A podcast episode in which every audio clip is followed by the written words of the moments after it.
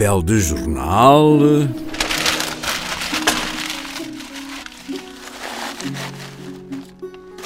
Ora bem, temos aqui estas cavacas. Os fósforos. Ora, aqui está o lume a começar. Muito bem. Hoje vamos ouvir uma história que se chama A Saia de Esquilhas. Vocês não sabem o que são as esquilhas. Mas esquilhas é o mesmo que campainhas. Portanto, a história chama-se A Saia das Campainhas. Um homem rico tinha três filhas e costumava ir passar o verão com elas para o campo.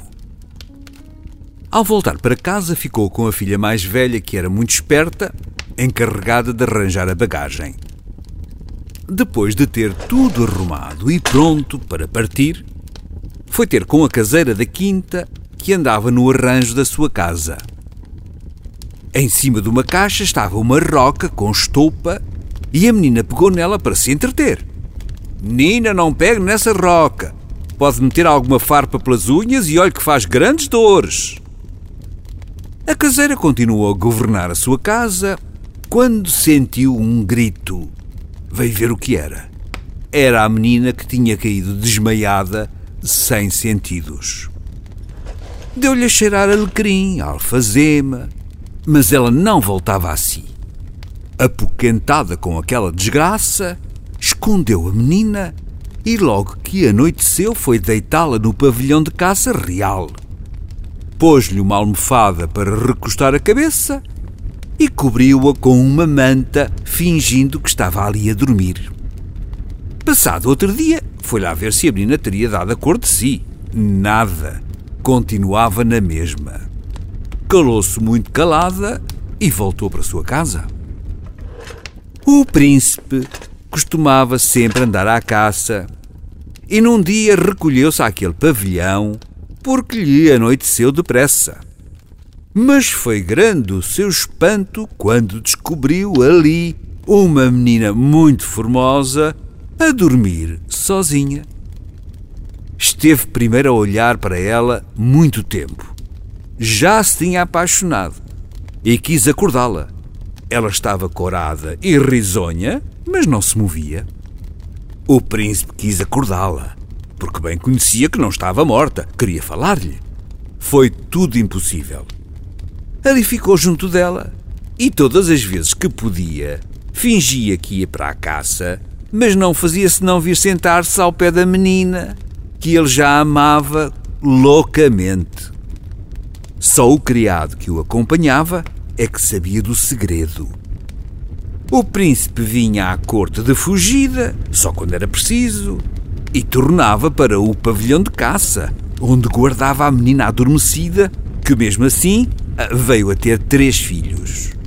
As crianças foram crescendo e cada vez se tornavam mais encantadoras. Mas o príncipe tinha uma grande pena da mãe estar naquele estado sempre a dormir. Um dia, andando um dos pequenitos a brincar em cima da cama, começou a pegar nas unhas da mãe e, por acaso, sem saber como, fez-lhe saltar da unha a farpa que causava aquela doença. O príncipe que estava ali ficou maravilhado por vê-la mexer-se e logo começar a falar e a beijar os filhos, como se tivesse voltado à vida. O príncipe contou-lhe tudo como se tinha passado até ali e disse-lhe que os seus três filhos se chamavam Cravo, Rosa e Jasmim. A rainha, mãe do príncipe, já andava desconfiada daquelas ausências do filho e tratava de ver se descobria alguma coisa. Uma ocasião, o príncipe teve de ir a uma grande feira e perguntou à sua namorada se queria que lhe trouxesse lá alguma coisa. Depois de muitas insistências, sempre disse: Pois traz-me de lá uma saia de campainhas. Não havia lá isso, mas o príncipe mandou a fazer de propósito Era uma saia cheia de guizos e campainhas que tintilitavam. A menina ficou muito contente com o presente do príncipe. Mas a rainha, que maquinava a sua vingança e que, pelo pajem que acompanhava o filho, já sabia tudo, fez com que o príncipe se demorasse muitos dias no palácio. O filho, com medo do gênio ruim da rainha, não dizia nada mas andava cheio de saudades. Foi de uma vez que ela lhe ouviu um suspiro. Ai de mim, cravo, rosa e jasmim. Isto lhe confirmou a verdade. A rainha chamou o pajem e disse-lhe: Vai já, quando não mande castigar, e traz-me aqui o menino cravo. Diz à minha nora que é a ordem do príncipe que me contou tudo. O pajem trouxe o menino mas a velha rainha entregou à cozinheira, dizendo: Esconde esse menino na floresta e faz uma sopa com o seu cabelo.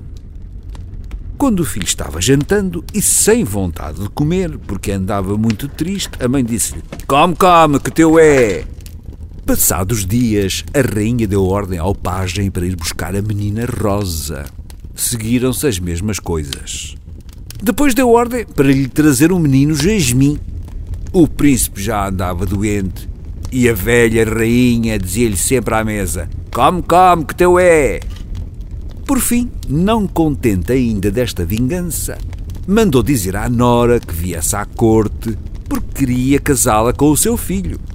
A menina, que já andava morta de saudades por se ver sem os seus filhos, vestiu-se à pressa com a saia de campainhas e partiu para a corte.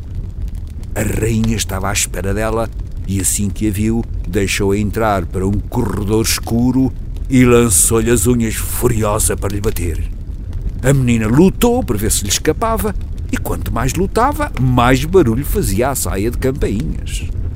O príncipe, que estava de cama, assim que ouviu aquele som, lembrou-se da sua mulher e levantou-se para ir ver o que era. Viu a rainha a maltratar a nora. Chamou gente e foi então que se soube das ordens que a rainha tinha dado para abandonar os netos na floresta. O príncipe ainda ficou mais aflito e começou a gritar: Ai de mim, cravo, rosa e jasmim! Foi então que a cozinheira disse que não tinha cumprido as ordens da rainha e que tinha escondido os meninos em casa dela e que estavam de muito boa saúde, embora de cabelo cortado a rainha foi condenada e o pajem castigado. A cozinheira, em paga da sua boa ação, foi feita dama de companhia da nova rainha e viveram todos muito felizes.